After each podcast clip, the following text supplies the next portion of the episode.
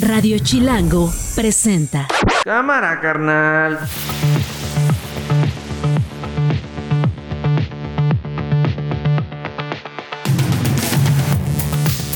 Una de la tarde en punto en casi todo el país. Hoy es jueves 14 de septiembre. Soy Nacho Lozano y esto no es un noticiero.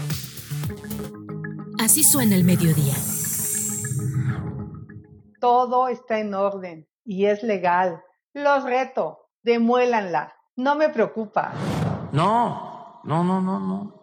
Ni quemar libros, ni utilizar la picota, ni el marro para destruir nada. Personal de la Embajada de Estados Unidos me entregó la carta en donde a partir de hoy estamos de regreso a categoría 1. Yo lo que lo único que les digo es que me quedé vestida y alborotada, porque sí quería ir a, pues a, celebrar con, ahora sí que con el pueblo, con la gente, en un día tan, los días tan importantes para la nación. Sí cuenta con un fuero, y este fuero implica que no puede ser sometido a de libertad, sino hasta que se haga un procedimiento para efectos de que deje de tener este fuero. Pasamos de una situación de inconstitucionalidad e ilegalidad a una del absurdo de, la de, eh, una situación demencial. Ahora, desde la Fiscalía Anticorrupción del propio Estado de Morelos. Y ya le dije a Samuelito que si le hacen falta tamaños para mandar a volar a Morena, nosotros les prestamos un poco si quiere. Bueno, ¿qué tal, Alito? Aquí está con nosotros Claudio Flores. ¿Cómo estás, mi querido Claudiño? Qué gusto saludarte en este jueves. Estar aquí contigo en este es un noticiero para hacer un análisis de lo que está pasando en nuestro país. ¡Qué barbaridad! Tantas cosas, Nacho. Que si le faltan unos, dice Alito. Que si le faltan, que si le faltan, que le ayuda. También, eh, pues la transfobia que sigue, pero ah, floreciendo. A, ¡Qué barbaridad en nuestro país! Vaya temas que tenemos el día de hoy. Esto no es un noticiero. Hemos estado siguiendo por semanas ya el caso de Jenny Hermoso, esta jugadora de fútbol eh, española que se coronó junto con su selección eh, como campeonas mundiales, Claudio, y que eh, pues desafortunadamente sin que ella lo quisiera, eh, está protagonizando hoy una controversia internacional que está simbrando a la Real Federación Española de Fútbol que presidía Luis Rubiales, quien le plantó un beso en plena celebración. No consensuado. No consensuado. Minutos antes celebraba al lado de la reina, ¿no? Que digo, ya cada quien celebra como quiera, ¿no? Porque esté la reina o no esté la reina, pues tú celebras como quieras. Pero decían, esto importa para describir al personaje del que estamos hablando, alguien que se agarra a los genitales, sí empieza a brincar y que en otras ocasiones ya había cargado a jugadoras, particularmente a una en una fotografía, donde pues la lleva en los hombros cargándola como si le estuviera agarrando el trasero, básicamente, ¿no? Pues mira, a mí me parece que esto eh, hay una gran discusión sobre si esto em, opacó el triunfo de la selección femenil española en el Mundial. Y por ahí Mario Campos me decía algo que decía, yo creo que es al revés. Van a tener dos grandes victorias, la victoria del Mundial y la victoria de enseñarle a personajes como Rubiales que eso ya no se puede hacer, que se vuelve una discusión relevante y quizá pues se van a enarbolar dos victorias, una más amarga y una más... Yo creo, yo creo definitivamente que es, eh, yo creo que es muy prematuro decir que hay una victoria para ellas. Desafortunadamente, este machismo, esta eh, invisibilidad que quieren, eh, digamos, tener como política de reacción frente a eventos como estos, que nadie lo vea, que nadie lo discuta. Minimizarlo. Minimizarlo, invisibilizarlo. Es de veras una, una derrota. Es una derrota para, eh, en primer lugar, los hombres, porque al final del día espero reciban su merecido cuando se pasan de la raya, cuando le faltan al respeto o, decirlo claramente, cometen un delito. Y aquí estamos hablando de una mujer que hasta ahora no, eh, digamos, triunfó eh, como seleccionada de su país triunfó al regresar a México porque juega en nuestro país, la vimos, la cobijamos y hasta ahora no ha recibido justicia, hasta ahora no ha tenido ese triunfo. Sí estamos hablando de eso. Y en México a muchas personas están tomando este caso en serio, aterrizándolo a la realidad mexicana y decir, a ver, ¿qué podemos hacer para que esto no pase en nuestro país? Convirtiéndolo en política pública, Nacho. ¿Cómo lo volvemos política pública? Y ahí está la senadora panista Josefina Vázquez Mota, que presentó hace unos días en la Cámara Alta una serie de iniciativas para reformar precisamente la Ley General de Cultura Física y Deporte en nuestro país, eh, después de ver estos casos, el de Scarlett Camberos y el de Jennifer Hermoso. Josefina Vázquez Mota está con nosotros. Senadora, ¿cómo estás? Bienvenida. Hola Nacho, qué gusto saludarte. Claudio, muy buenas tardes. Y efectivamente, pues eh, el día de ayer presenté esta iniciativa, agradezco mucho este espacio. Eh, quiero comentarles brevemente que hicimos recientemente un foro de mujeres deportistas en el Senado, fundamentalmente futbolistas, pero había de todas las áreas deportivas y realmente es terrible lo que se está viviendo. En México, siete de cada diez niñas al menos que son apasionadas del fútbol tienen que abandonarlo. Y tienen que abandonarlo porque no hay espacios seguros donde se cambien. Tienen que abandonarlo por abusos o, eh, de tipo, digamos, verbal, pero también acoso sexual de los propios entrenadores. Ayer leía yo en la tribuna del Senado el testimonio de Saraí, una niña de 11 años, diciendo el entrenador entraba a cambiarse a nuestro vestidor, que tocaba los genitales, y nos tenía amenazados que no le dijéramos a nuestros padres. Entonces estamos perdiendo todo ese talento, toda esta fuerza y el paquete de iniciativas, que es un paquete... Pero a eh, ver, pues, perdón, perdón, senadora. Perdón, ahí, ahí te quiero detener un poquito porque estás poniendo ejemplos muy fuertes y que desafortunadamente son cotidianos. y comunes. yo te, quiero, yo te quiero preguntar, ¿Cómo, cómo, cómo, cómo, cómo enfrentarlos? Porque cuando tú presentas esta iniciativa, cuando se tocan estos temas, ¡ay, no aguantan nada! ¡Ay, es normal! ¡Ay, por favor, ahora resulta que ya no se puede convivir con las mujeres! Hay un asunto que tiene que ver con la manera de pensar de los mexicanos, del patriarcado acendrado profundamente aquí en estos campos de fútbol, eh, senadora, que también, al que también hay que apelar, ¿no? Totalmente, estamos frente a una cultura de misoginia, de machismo patriarcal, como bien señalan ustedes, y justamente esto se tiene que empezar a romper y esto es parte del propósito que, por cierto, estas iniciativas las hemos hecho junto con las jugadoras. ¿eh?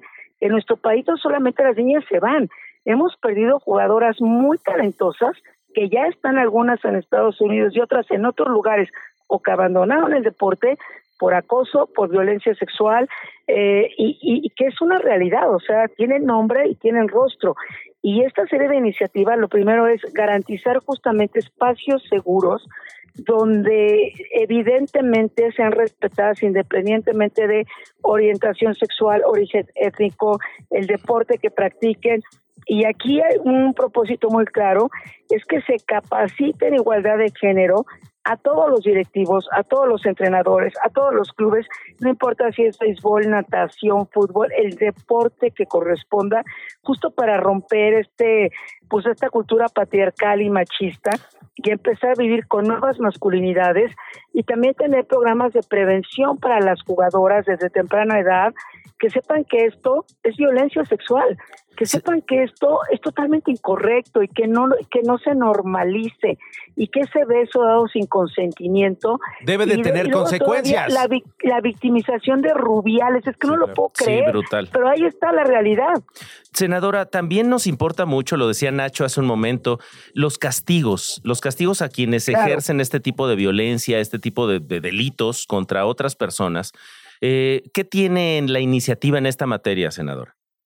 Bueno, en principio estamos trabajando en el área, digamos, de formación, capacitación y también eh, se reforma la Ley Federal del Trabajo para que no solamente tengan espacio, sino también tenemos una gran discriminación en los sueldos y en los ingresos y en la promoción en los medios de comunicación.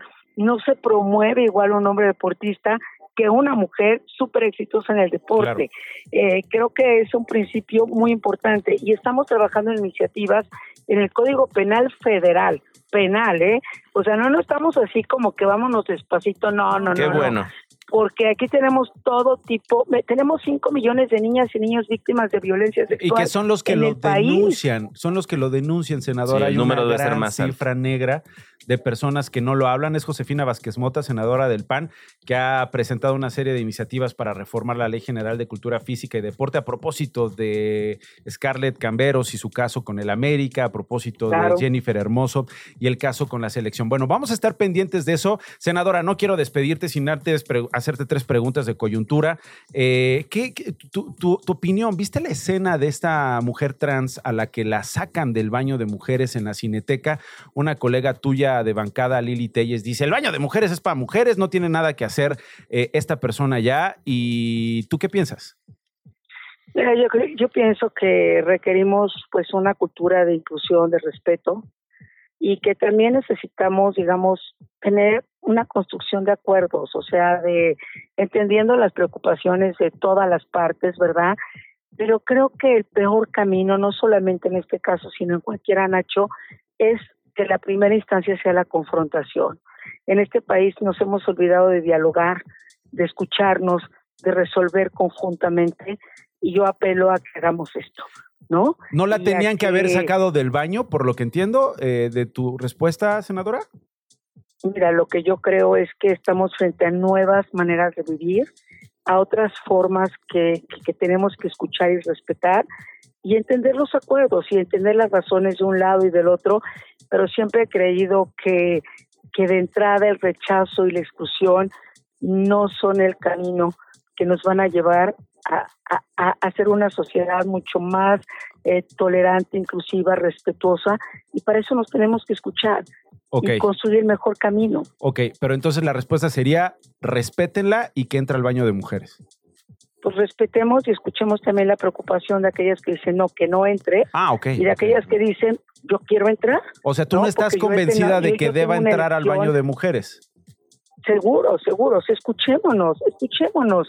Eh, eh, No, pero es que a esa hora de escuchar, todo, mira, pues. de verdad, a esa hora de escuchar es decir, es que perdón, no, es que no, no hay nada que escuchar. Yo soy una mujer trans, quiero entrar, yo soy un hombre trans, quiero entrar al baño.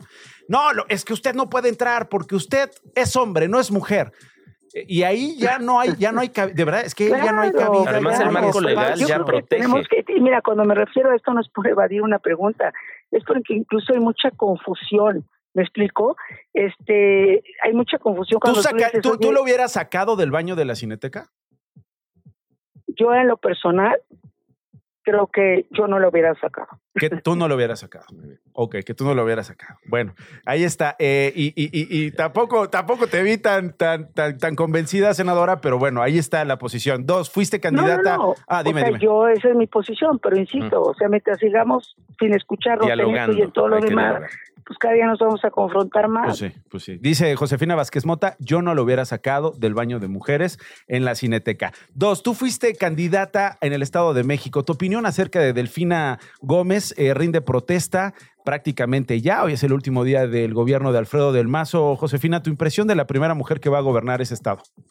Bueno, yo deseo que sea muy exitosa, que su equipo de trabajo responda a las grandes necesidades. Yo soy ciudadana del Estado de México y tenemos un gravísimo problema de inseguridad.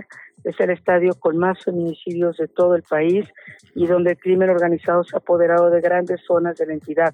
Sé que hay otras, pero esta es la nuestra y este es nuestro hogar y pues es lo que yo le pediría, que esta agenda sea la prioridad en su gobierno. Josefina Vázquez, Vázquez Mota, muchísimas gracias. Te mando un abrazo. Gracias, senadora. Gracias, Nacho. Gracias, Claudio. Bye. Gracias. Mauricio Tabe es eh, el alcalde de Miguel Hidalgo. Eh, vamos a platicar con él en este instante porque hoy habló el presidente López Obrador acerca de esta insistencia de Víctor Hugo Romo, Claudio, de echar abajo la casa de Claudia, de Claudia, de, De- no, sí, de Xochitl de Xochitl por no contar con permisos correspondientes y dice pues debe ser eh, demolida. Hoy el presidente Andrés Manuel López Obrador Hecha de reversa a Morena en la Ciudad de México. Sí, no, están hablando de la destrucción de la casa que se construyó presuntamente sin permisos y que hay que destruir la casa de quien es representante de un movimiento. No, ni quemar libros, ahí dejó ir lo Ajá, suyo, ¿no? Ni utilizar la picota ni el marro para destruir nada y vernos como adversarios, no como enemigos a destruir. Pues me parece que es una, una perspectiva valiosa, ¿no? Es una perspectiva valiosa. Sí, es decir, ¿por qué? Porque comete un error estratégico en términos políticos, político-electorales, Morena, porque le da elementos de victimización a la candidata Xochitl Gálvez. Me parece que eh, hace bien el presidente en corregir, digamos, ese asunto para no entrar en confrontación. En México, la casa tiene valencias, Nacho, de sacralidad, de sagrada. Tu casa, tu casa es como tu castillo, tu lugar seguro, ¿no? Entonces me parece que ahí podían cometer un error y darle puntos extra a Xochitl Gálvez. Mauricio Tabe es el alcalde de Miguel Hidalgo. Mauricio, qué gusto saludarte. ¿Cómo estás? Buen día. ¿Qué tal? Muy buen día, Nacho. Qué gusto. Pues escuchando el teatro que armaron en Morena, porque están apanicados en la forma en cómo Xochitl ha crecido en las preferencias de la gente y cómo, pues, tu candidata nomás no crece, ¿no? Y al contrario, lo que tuvieron fue un desastre de proceso interno que terminó en dedazo y en la molestia de, Marcelo Ebrard de una ruptura en Morena. Nada más preguntarte entonces, alcalde, eh, ¿está esta casa construida de manera ilegal? ¿Es cierto que no cuenta con autorización de uso y ocupación? Te voy a decir que, que hay. La casa se se construyó durante el gobierno de Morena, de Víctor Romo.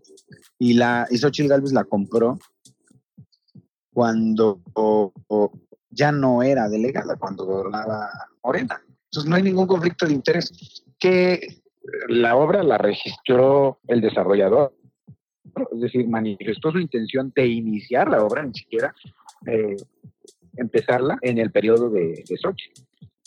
Pero de ahí a que hay un conflicto de interés, no hay conflicto de interés, porque ya Xochitl ya no era delegada cuando se compró y cuando se construyó. Si hubiera existido algo ilegal, pues ¿por qué no lo suspendieron o clausuraron en su momento los de Morena, el, delegado que estaba? Hoy el alcalde de Miguel Hidalgo no tiene en los registros de la alcaldía nada ilegal con este inmueble. Nada ilegal. ¿Qué qué le faltó al desarrollador para concluir el trámite? El uso y ocupación. Sí entregó la terminación de obra. Con esa terminación de obra, el, el Xochitl Galvez escrituró y también registró la escritura en el registro público de la propiedad. o sea, como comprador cumplió todo lo que el, la ley establece, tan es así que la escritura está a su nombre. Y en todo caso habría una multa más bien económica, ¿no? Al constructor o al multa sobre el desarrollo por no cumplir con el, con el trámite. Con el ¿Y esa multa ya, ya, ya ocurrió, ya está en proceso? No, porque no había sido denunciada. Ok. O sea, eh, y no han hasta ahora denunciado nada. Tenemos que revisar qué, sigue del, del procedimiento. Lo que no vamos a hacer es nosotros gobernar pues en torno a la agenda de, Morena. Nosotros tenemos que responder a las quejas de los vecinos, no al interés de un, partido político. Ok, entonces hasta ahora no hay ninguna, digamos, denuncia, no hay ningún trámite para llevar a cabo esa, esa multa. ¿Qué tendría que ocurrir para cobrarla, eh, alcalde, o para que proceda? Pues tiene que iniciar un procedimiento de verificación y, y en todo caso de sanción. Pero hasta ahora, digamos, la alcaldía no lo va a hacer porque dice... No, no, habíamos tenido la solicitud de inicio del procedimiento. Ese, es el tema. O sea, se convierte esto en un tema absolutamente político para tratar de pegarle a Xochitl Galvez, para tratar de esconder el mugrero de la elección, del dedazo presidencial de Morena, y, protagonizar, ¿no? Cambiar la conversación. Y diría el alcalde, y diría el alcalde de Miguel Hidalgo que esto pone en riesgo a Xochitl Galvez y a su propiedad. No, hombre, para nada. Lo hace mucho más fuerte porque lo único que muestra es la desesperación que desde el gobierno tienen frente a Xochitl Galvez, porque desde que Xochitl eh, manifestó su intención de ser presidenta, el presidente todos los días ataca a Xochitl Galvez, la gente de Morena, yo le digo, pues él se duerme pensando en Xochitl, se despierta pensando en Xochitl. Yo creo que hasta le quita el sueño pensar en Xochitl. Alcalde Mauricio Tabe, eh, lo saluda Claudio Flores. ¿Qué opina de la reversa presidencial, digamos, en esta instrucción para decir, no, no, no, no, no se metan con, no necesitamos marros ni picotas? ¿Qué opina de ese movimiento político, digamos? Pues yo pienso que vieron que les fue muy mal en la opinión pública, que vieron que la gente pues, estaba del lado de Xochitl y dijeron, ya no le muevas, la estás haciendo crecer. En, realidad le suma, digamos, a, a Xochitl Galvez esta situación desde su punto de vista. ahí sí le dieron un manazo a quien denunció. Bueno. Público. Pues, eh, Fue un estate quieto, ya no le muevan ahí porque nada más la van a hacer crecer y la van a hacer más grande. Por, y, y lo que sí se nota es esa preocupación desde el gobierno federal por Xochitl, ¿no? La- el rostro ya de amargura y de angustia del presidente y de quienes están al frente del gobierno de Morena es muy evidente. Y el ánimo del lado de la oposición, pues es también evidente y dicen, no, hombre, pues estos cuates van muy bien. Tú eras de la Y eso que idea. no ha iniciado, no ha iniciado la, El, el proceso. las El proceso. campañas. Sí, claro, el proceso. ¿Tú eras de la idea de que Xochitl buscara la candidatura para la jefatura de gobierno, dado los números que traía hace meses, alcalde, o crees que hizo bien con buscar la presidencia? A mí, a mí me pareció la, la mejor idea porque sí le dio esperanza a la oposición y le dio esperanza a México. Nadie lo había logrado así. En tres meses convertirse en la, en la candidata más competitiva y poner a temblar al presidente, nadie lo había logrado. ¿Y Mauricio sí Tabe, lo reconozco. ¿Y Mauricio Tabe quiere ser jefe de gobierno? No, estoy trabajando aquí en, lo del- en la alcaldía Miguel Hidalgo. ¿Tú no quieres buscar la, la jefatura? No, no estoy, lo digo de verdad, no, estoy- no estoy buscando la jefatura de gobierno. No estás buscando la No he movido, no he movido nada para levantar la mano. Pero ¿cómo, ¿cuántos han levantado la mano? Eh, ¿10 de un Pues lado y 10 que han del levantado otro? la mano. Yo lo, lo que creo es que en estos procesos uno no levanta la mano, la gente te levanta la mano. Así le pasó a Xochitl Galvez. La gente empezó a decir, Xochitl, ¿por qué no te lanzas? Xochitl, ¿por qué no te lanzas? Y ahí fue cuando la convencieron, porque ella quería ser candidata a jefa de gobierno. Y terminó el ánimo de la gente levantándole la mano. Sí, ¿a quién le Y están ahí es cuando la candidatura se vuelve natural y no una imposición de que a fuerza, ¿no? Tiene que ser este, esta porque yo lo digo, ¿no? ¿Y a quién le están levantando la mano en la Ciudad de México en la oposición, según tú? ¿Cómo ves tú la plaza? En, es- en eso estamos, porque tenemos... Ah, no, ya dime, Ándale. Mauricio. ¿Cómo que en eso estamos? El otro ya bien directo y todo. Y acá nos andamos viendo. ¿Atabuada? No, porque te, te voy a decir algo. ¿Rubalcaba? Te voy a decir algo. No, no, no, no estoy echando rollo. Nosotros nos tenemos que, tenemos que resolver nuestro proceso interno. Y mis declaraciones, si las hago sin cuidado, pueden ofender. Entonces prefiero ser cuidadoso. Ay, bueno, muy bien. Pero, pero ya, pero hoy tú ya, digamos, en tus adentros, en tu, en tu inconsciente, tú ya tienes. Tú le ahí- quieres seguir rascando, tú le quieres seguir Pues rascando sí. para comprometer. Pues obviamente, Mira, Mauricio. decir, obvio, pues, ¿Qué obvio, paso mira. sigue para Yo veo- Mauricio Tabe? ¿Eh? A ver, ¿tú ves? Dime, dime, Mauricio. ¿Tú ves? Yo, yo veo que una de las credenciales para poder aspirar es haber hecho buen gobierno y tener buen reconocimiento por parte de quienes de, de quienes fueron tus vecinos. Bueno. Y hay encuestas, y hay indicadores, etcétera. O sea, si hiciste buen gobierno, tienes eh, chance de levantar Bueno. la mano. Si no, si fue un desastre, pues va a ser un lastre para todos nosotros. Ya no, te presiono más, pero luego vienes aquí a Radio Chilango y platicamos tranquilo el proceso, porque tú sabes muy bien de eso, has dirigido el PAN, eh, conoces muy bien la polaca chilanga, así que ojalá y puedas venir pronto y conversemos. ¿Sí, Mauricio? Con mucho gusto. Sale, te mando Y un si no abrazo. digo las cosas es por respeto a mis compañeros, no porque le esté jugando al tapado. Bueno, ya cuando vengas aquí, este, vamos a ver si estás jugando al tapado o qué. Pero ven, ven pronto y platicamos. Gracias, Mauricio gusto. Tabe. Tú me invitas y Sale. yo voy. Ya vas, Mauricio Tabe, el alcalde de Miguel Hidalgo. Pausa, regresamos. Esto no es un noticiero. Con Nacho Lozano. 27 minutos después de la una de la tarde. ¿Qué vas a hacer mañana, Claudio Flores? ¿Cómo vas a celebrar? Tú que eres un master chef. Pues mira, eh, en general me parece que nos encanta Ay, las y los responder como mexicanos. político también. ¿Te Pues me va a poner un Josefina tapón, querido Nacho, pues ¿Te ya te lo quieres decir, ¿no? O sea, de plano, de- del análisis sociológico de las mezcal. fiestas, con mezcal, un mezcalito bien, bien pesadito, de Bien arriba de padriuris. 50 grados para Bien que pegue. padriuris. Y a, a gritar y a festejar nuestro país, Mario, porque em, Nacho, Nacho, porque yo creo, la neta, que eh, tenemos motivos para festejar en nuestro país. Muy bien. El presidente López Obrador anunció que el Poder Judicial y Legislativo no están invitados al grito de independencia en el Zócalo capitalino. Así lo dijo esta mañana el presidente López Obrador. No tenemos buenas relaciones, es público, es notorio, es de dominio público con el Poder Judicial, o sea, este, porque se han dedicado a actuar en contra de la transformación. Nosotros consideramos, aunque se opine distinto, que están en contra del pueblo y que son representantes de la oligarquía, de la minoría corrupta, rapaz, Así que si alguien quiere invitar a los ministros a su casa, un pozolito. Qué tristeza. Si alguien quiere, ni a Marcelo van a invitar, ni a ti te van a invitar, Marcelo. Te van a dejar con hambre. Ya sé, te va a dar tristeza, hambre y sed. No solamente tristeza. Pues inviten a, también a Marcela Guerra, la presidenta de la mesa directiva de la Cámara de Diputados, que dijo que la dejaron así después de que escuchó al presidente. Yo lo que lo único que les digo es que me quedé vestida y alborotada, porque sí quería ir a, pues a, celebrar con, ahora sí que con el pueblo, con la gente, en un día tan, los días tan importantes para la nación. Y pues no, se quedó vestida y alborotada, no va a ir. Yo sí sé, y yo me saco 10, y tú te sacaste 5. Bueno, pues así andan de que si te van a invitar o no, pero parece que, que, que hay un punto importante. Hoy que tenemos históricamente a dos mujeres en el poder legislativo, en la Cámara de Senadores y en la Cámara de Diputados, el presidente dice no las inviten, a pesar de lo que implica la cortesía de poderes en este país, a pesar de que él es el presidente, en sus palabras, más feminista que ha habido en este país. Y dos, que por primera vez una mujer es presidenta de la Suprema Corte de Justicia de la Nación.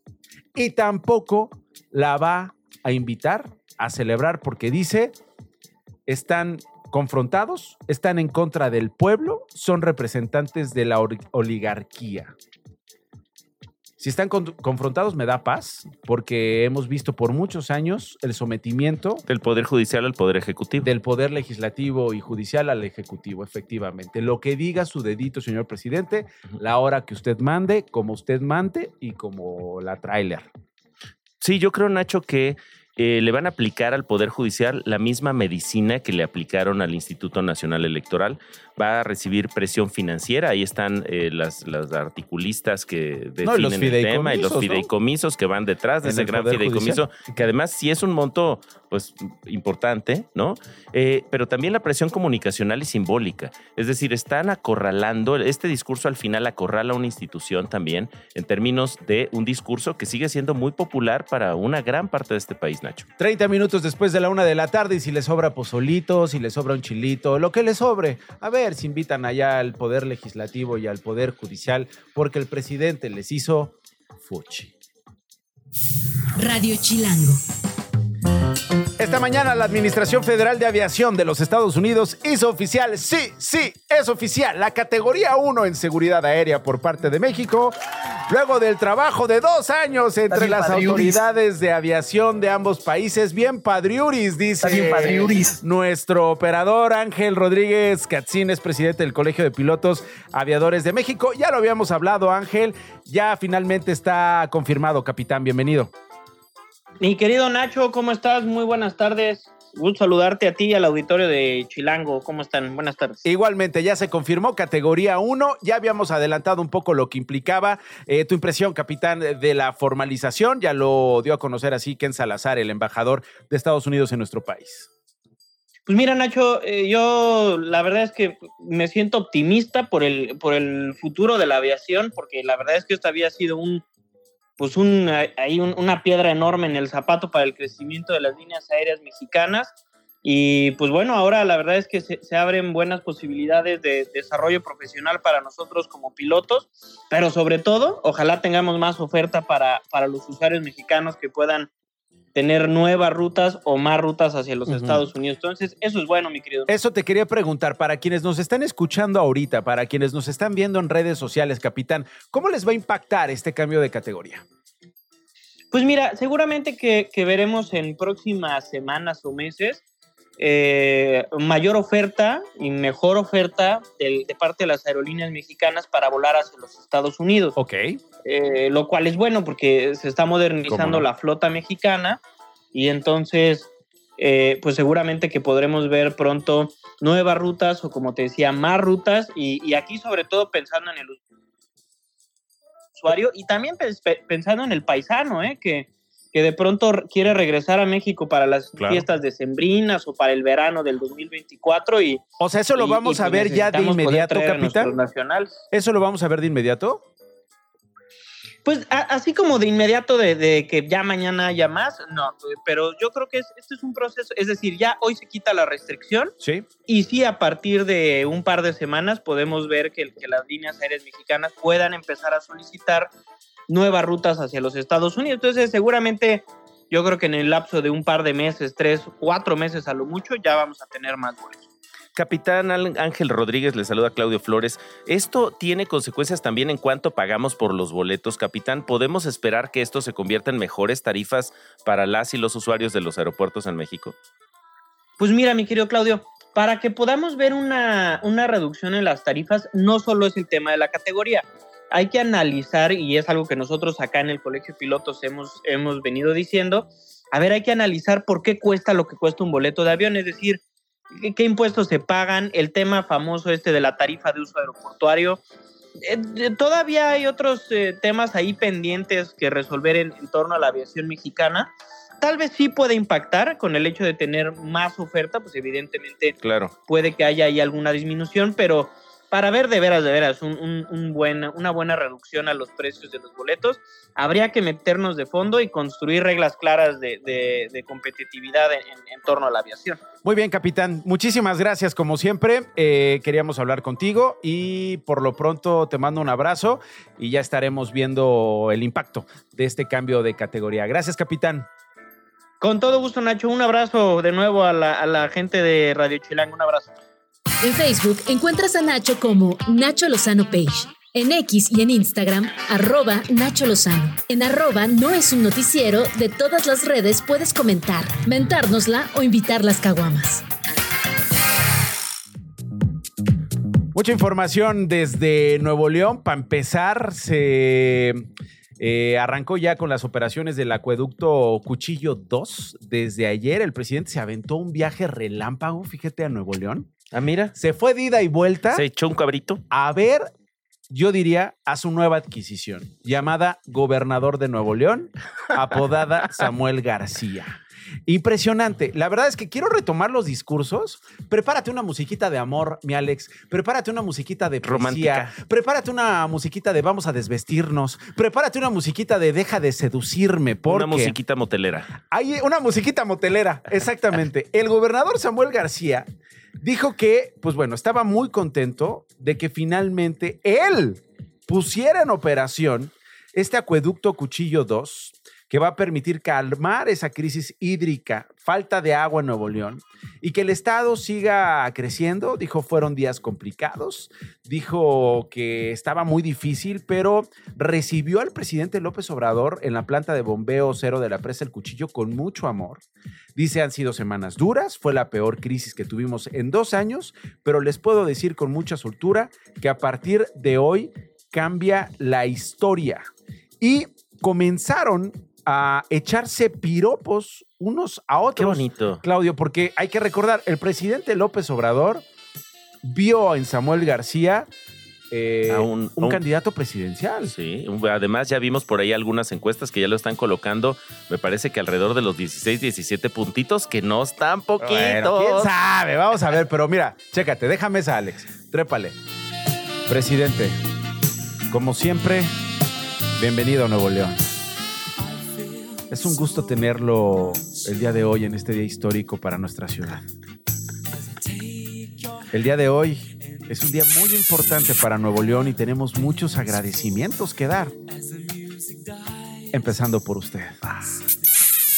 Gracias al presidente, hoy Nuevo León tiene ya dos proyectos mayúsculos. Me refiero a la Presa Libertad, a la cortina más grande de América Latina y al Acueducto Cuchillo 2 construido en tiempo récord, o sea, rápido, un rapidín. Se vino, un rapidín. Está bien padriuris. Bien padriuris. Precocidad. En un año, en el actual gobierno federal y estatal nos pusimos de acuerdo. Fuimos a mitades y hoy son realidad para nuestro estado. Un aplauso, por favor, a nuestro presidente que le echó ganas. bomba. Y bueno, proyectos que llevaban por lo menos dos décadas planeándose y que se, hicieron en seis meses. por este amor. Qué barbaridad, qué interesante este giro, este giro eh, que eh, me- a mí me hace pensar, querido Nacho, que la política nos puede dar muchas, muchas sorpresas y temas divertidos incluso que nos permiten Pero es que ya se la está creyendo. Los ¿no? cambios. O sea, se la está Ah, creyendo. En claro. serio, tiene posibilidades. ¿Tú no te dejarías endulzar el oído de próximo presidente de yo México? no, yo no. Yo creo que los políticos les Mira, aquí ya me, estaban, ya me. ¿Eh? estaban promoviendo como jefe de gobierno. No. ¿Tampoco? Por supuesto que no. Qué padriurix, pero no. Qué chicles Qué bomba, chicle ¿no? bomba. Qué chicle bomba, pero no. El presidente le respondió, como es sabido, pertenecemos a movimientos distintos. Pero él ha entendido que tenemos que trabajar juntos más allá de las banderías partidistas o políticas. Más bien politiqueras. Eso lo ha entendido muy bien Samuel y por eso hemos podido avanzar. No nos ha costado trabajo ayudar como se merece el pueblo de Nuevo León. Y todos, ¡bravo, señor presidente! Y de fondo, que no somos iguales, dice la gente. Sí, pero mira, tan, tanto es el delirio que hoy les estoy diciendo que no solamente Samuel García cree que tiene posibilidades de ser presidente. Hace unos instantes destapó a su esposa para el Senado de la República. Escucha. Mariana Rodríguez. Yo le digo que no se limite, que se vaya a todo México a inaugurar lactarios, que se vaya al Senado, a que haga sus leyes de primera infancia. Luego hablas con Marilu para que le dé permiso a Luis a ver si se anima.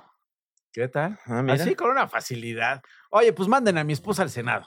Porque pues no importa la calidad de persona que sea, la preparación que tengas, eh, la experiencia legislativa, la experiencia como conocedor de leyes, constructora de leyes, no importa lo que conozcas, manden a mi esposa.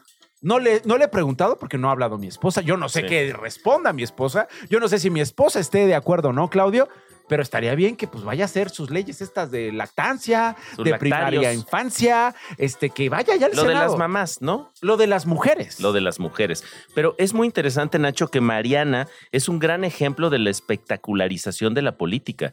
Es, in- es indiscutible el papel que tuvo su, su influencia en términos de, de Instagram, de redes sociales, para la victoria de Samuel García en Nuevo León. Y me parece que está logrando, sí, conectar con grandes capas de votantes su discurso, su relato y su personaje. Eso es muy interesante y me parece que puede ser alguien que siempre se rumora cuando están los candidatos, los presidentes, gobernadores en el poder, siempre hay esta pregunta, ¿te acuerdas con eh, la esposa de Vicente Fox, ¿no? Mm. Que se decía, va a ser la siguiente candidata a la presidencia. Siempre esta rumorología, pero me parece que en el caso de Mariana, su presencia digital la habilita en otro sentido que a las candidatas anteriores. Esto no es un noticiero. Oigan, este caso del dueño del perro de raza Pitbull, y doy la raza porque también creo que eso nos va a permitir hablar de otra cosa al final que tiene que ver con este estigma que ha padecido eh, la raza. Pero bueno, este perro atacó a un niño cuando regresaba de la escuela ahí en Jutepec, Morelos. Se presentó para hacerse responsable por las lesiones, el dueño del perro. Eh, estas lesiones que están poniendo en un, en, un momento, en un momento difícil a Miguel, quien se recupera de forma satisfactoria en el hospital. En el ataque el menor sufrió severas mordidas en el rostro, Claudio, en la cabeza. Este, testimonios de su papá que estuvo ahí intentando separar al perro del niño, diciendo, Terrible. oye, le arrancó el cuero cabelludo, eh, palabras textuales, se le veían los sesos a mi hijo, se le veían los dientes a mi hijo, le desfiguró la cara, se está recuperando en el hospital del Instituto Mexicano del Seguro Social en Cuernavaca, Morelos. Pedro Tonantzin es mi colega reportero de Sur Digital Morelos. Pedro, muchas gracias por estar con nosotros. ¿Qué sabemos de eh, el pequeño Miguel y de esta presentación del dueño del perro para responder por eh, lo que sucedió, Pedro? ¿Qué tal, Nacho? Buenas tardes. Y pues eh, tienes razón. eh, lo que ha sucedido en las últimas horas, eh, bueno, es que primero la familia, la familia de Tyson, este perro que mordió al pequeño Soren Miguel, de seis años de edad, de cinco años, corrijo, de edad, bueno, pues él, ellos han tenido que salir de la colonia. La gente pues definitivamente enfureció después de lo ocurrido y en una primera instancia se había, eh, digamos que tergiversado la información, eh, no había información clara, algunos de los vecinos dijeron que el, el, responsable, el dueño del perro se había sustraído y esto motivó a que la gente pues rodeara por la noche la casa después de que alrededor de la una de la tarde cuando eh, salía el pequeño del kinder y se dirigía con su, abuela, con su abuela a su domicilio, fue atacado. Eh, eh, después, bueno, pues la gente se enardeció, rodeó la casa y dijo que no, no, iba a permitir que salieran porque aparentemente estaban ah, llevando sus cosas hacia un vehículo. Esta familia tenía un día de haberse mudado a esa colonia, el Autilio Montaño, es una colonia obrera que está junto a lo que es la ciudad industrial del Valle de Cuernavaca, conocida como Cibac en el municipio de Jutepec y eh, bueno pues eh, ahí fue donde se suscitó este ataque. Lo que es importante resaltar es que el dueñño no estaba en su casa porque estaba en el hospital eh, pues buscando a la familia para hacerse responsable de lo ocurrido. Posteriormente se entrevistó, compareció ante la, la, fiscalía y dijo que él era responsable de lo que ocurriera, de lo pues de lo que eh, fuera necesario por lo que había sucedido con eh, su perro Tyson. Este, esto, hasta el momento lo que se sabe es que el, el, el animal escapó de la vivienda Ok, eso te iba a preguntar. Pues directamente al, niño. Eso te iba a preguntar, ¿en qué, en qué circunstancias se da el ataque a Miguel? Eh, ¿Se escapa el perro entonces de la casa y agrede al niño? Así es, dicho en las palabras del dueño, lo que ocurrió fue que eh, pues eran nuevos en esa, en esa casa, tenían horas de haberse mudado. Eh, la, es un conjunto de, de, familias o una familia grande eh, vive en el, el hermano de, este, del dueño, son dos hermanos, la mamá, otra hermana y bueno, eh, varios familiares, varias familias.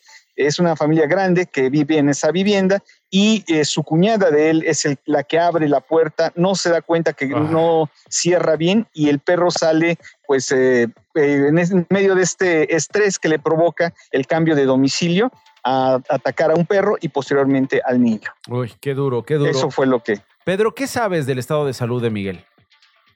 Ayer su bisabuela justamente nos confirmaba que ya salió de las cirugías iniciales que se le han hecho, que son básicamente pues para parar eh, el sangrado, evitar que haya una infección, digamos que cerrar eh, esta parte de, sobre todo del cráneo que estaba expuesta, también una parte de su cachete y las manos que también eh, sufrió, sufrió varias mordidas. Eh, eh, ya está estable, pero aún sigue delicado y sigue aislado. los médicos y las enfermeras del Instituto Mexicano del Seguro Social en Cuernavaca lo mantienen aislado y con cuidados, digamos que especiales, con el propósito de que no vaya a ocurrir una infección en estas próximas horas para que la sanación pues sea el menor tiempo posible él está sedado pues, constantemente porque eh, de moverse pues podría afectar el ritmo de la curación. Tiene algunas mangueras que drenan los líquidos que están fluyendo eh, justamente del cuero cabelludo de su cabeza para evitar, eh, insisto, en que, bueno, pues pueda eh, sufrir un contratiempo. Es decir, la situación, la situación todavía se torna compleja y pues bastante delicada para este niño. Y bueno, lo que ayer pedía la familia, pues era una oración y que por favor, pues no hubiese confrontaciones entre los vecinos. Ellos son, digamos que pertenecen a una comunidad eh, religiosa, católica religiosa, y curiosamente el dueño del perro también es incluso catequista. Entonces, bueno, pues él estaba bastante consternado por lo ocurrido y por eh, la situación en la que, bueno, pues se había colocado con el, este ataque de su perro. Muy bien, Pedro, te agradezco muchísimo que podamos conversar. Gracias por esta información que nos compartes. Es Pedro Tonantzin, él es reportero de eh, Sur Digital eh, Morelos. Gracias, gracias, Pedro. Y pues bueno, tocó una raza pitbull que ya es deporte también relacionarla con hechos violentos y se genera un odio contra esta raza hasta cierto punto irresponsable. Aquí se están dando condiciones que ya la autoridad estará dictaminando, investigando los peritajes, si se trató de un accidente, si hubo negligencia. Pero pues nuevamente creo que en términos generales, Claudio, la culpa es de la raza Pitbull, ¿no? Es que ese es el problema. Hay una satanización a ciertas razas, particularmente la raza Pitbull ha estado, digamos, eh, satanizada, diría yo.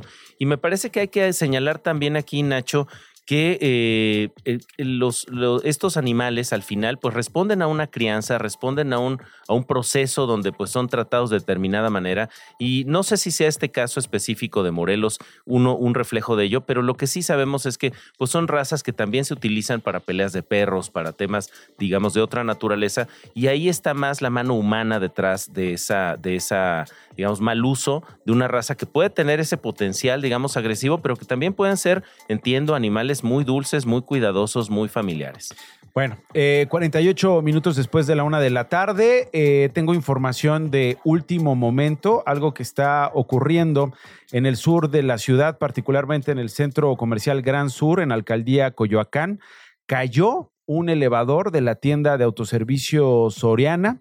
Eh, las imágenes que están eh, reportándose hasta el momento básicamente incluyen un grupo de personas con telas cubriendo lo que sería donde, donde yace el cuerpo de uno de los visitantes a este centro comercial porque se está reportando una persona muerta y una persona herida tras la caída de este elevador. Ya llegaron los servicios de emergencia, ya se presentó el heroico cuerpo de bomberos de la Ciudad de México, hay ambulancias de diversas corporaciones, está el Escuadrón de Rescate y Urgencias de Médicas que conocemos como el ERUM y los policías de la Secretaría de Seguridad Ciudadana, quienes están eh, resguardando la zona. Eh, eh, hay un grupo de 20 personas con telas eh, parece indicar que son trabajadores de la plaza o trabajadores de este Soriana Hiper en esta, en esta plaza que literal tienen extendidas mantas para que los curiosos no observen la escena.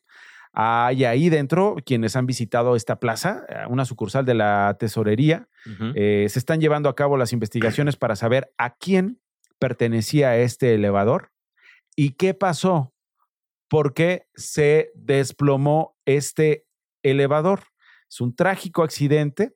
Eh, este es un rescatista que habla acerca de los momentos eh, que se están viviendo en este instante en esta plaza comercial del sur de la ciudad.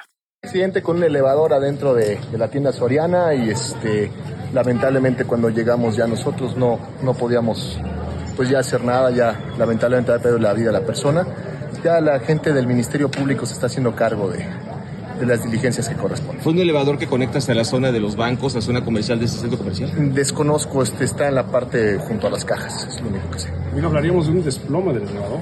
No, no podría yo especular porque no fui testigo de ello. Eh, el Ministerio Público se encargará de, llevar a cabo las diligencias. Pero confirmado es una persona que perdió la vida. Correcto, una persona que perdió la vida y un lesionado. lesionado. ¿Sabes a dónde fue trasladado? Eh, no, de hecho el lesionado se encuentra aquí este, y va va a fungir como testigo. Ahí está, eh, pues, eh, el chacaleo de mis colegas reporteros con este rescatista. Eh, pues, se cayó un elevador, así. Es decir, hay que esperar las, las investigaciones, pero ¿en qué condiciones? Tanto que se criticó al IMSS o se ha criticado al IMSS por el tema de los ¿eh? elevadores, con, razón, no, no, por supuesto. Eh, estamos diciendo que no. Pero eso debería mandar una señal a todas las personas a cuidar sus elevadores, a ver que estén recibiendo el mantenimiento, porque pues hemos visto recientemente, Nacho, ¿qué diría yo? Unos cuatro o cinco eventos desde, desde aquel trágico accidente con el elevador del Instituto sí, cómo no. Eh, ahí está, ahí está el, eh, el asunto, si tengo más información, por supuesto, se los voy a compartir. Por lo pronto, una persona fallecida, un abrazo a sus familiares y otra más lesionada que dice el rescatista, eh, va a participar como testigo después de esta tragedia. Cae un elevador allá en Gran Sur, 52 después de la una. Radio Chilango. Emilio Cuevas es reportero en Quintana Roo. Querido Emilio, eh, gracias por tomarme la comunicación. No quiero despedir este programa sin antes tocar esta historia, porque fue destituido el director del Cerezo de Cancún, Juan Martín González. Pues porque permitió una narcofiesta en prisión, básicamente. Porque Julio César Gómez Torres, según, eh, perdón, Juan Martín González, según se acusa, eh, habría permitido pues que entre el chupe, que la fiesta, que vamos a celebrar. Julio César Gómez, el secretario de Seguridad Ciudadana de Quintana Roo, confirmó que ya fue separado este hombre de su cargo, eh, que está ahora bajo investigación. Pero, ¿qué onda con esta narcofiesta, Emilio? ¿Qué tal, Nacho? Muy buenas tardes. a ti y a todo el auditorio que nos escucha en estos momentos. Así es, efectivamente, el día de ayer, miércoles, se anunció la destitución de este titular, de este servidor público, quien pues desde hace algún tiempo ya estaba a cargo de este centro de reinserción social. El tema de la, la banda que entró, porque pues todavía se, se desconocía de ese hecho, hasta que pues un medio local dio a conocer que algunas cámaras habían captado el ingreso de una banda de música para una fiesta al interior del cerezo de Cancún, cosa que pues obviamente no está permitido legalmente. Y pues la Italia General del Estado, así como la Secretaría de Seguridad Ciudadana, se dieron a la tarea de investigar este hecho. Bueno, Ya fue el día de ayer que se dio a conocer que efectivamente se había hecho una fiesta, una narcofiesta para el líder de un grupo criminal en esta ciudad. Bueno, solo en México. Ahí está el asunto. Miguel Cuevas, reportero en Quintana Roo. Gracias por la información. Te mando un abrazo. Una narcofiesta, papá. Oye, qué barbaridad. Una narcofiesta pues, con banda, con chupe. No te pongas así. Oigan, saludos, por cierto. Nos escuchan mucho en las cárceles, en las prisiones de la Ciudad de México y en las prisiones del país donde lleguemos. También saludos, muchas gracias por sintonizarnos. A las mujeres que están en la cárcel esperando una sentencia y no organizando fiestas. A las mujeres que están en las cárceles acusadas de delitos que no cometieron y no organizando fiestas. Eh, a las mujeres que están cumpliendo una sentencia, también abrazos. A los hombres también. Gracias por escucharnos, pero ¿qué tal? Así, en Quintana. Cancún. En Quintana, en Quintana Roo, allá en el cerezo de Cancún. Mi querido Claudio, qué gusto tenerte acá en este jueves. La verdad, Nacho, me guardas, me guardas un mezcalito, Muchísimo y festejemos mañana, pero en alta. Sí, pero pues el próximo jueves aquí, cámaras, carnal, unos Aquí nos vemos, yo me traigo un mezcal, carnalito, no te preocupes. Órale, se quedan con Radio Chilango mañana en punto de la una. Adiós. Nos vemos. Esto no fue un noticiero con Nacho Lozano. Radio Chilango, la radio que... Viene, viene, ¿eh?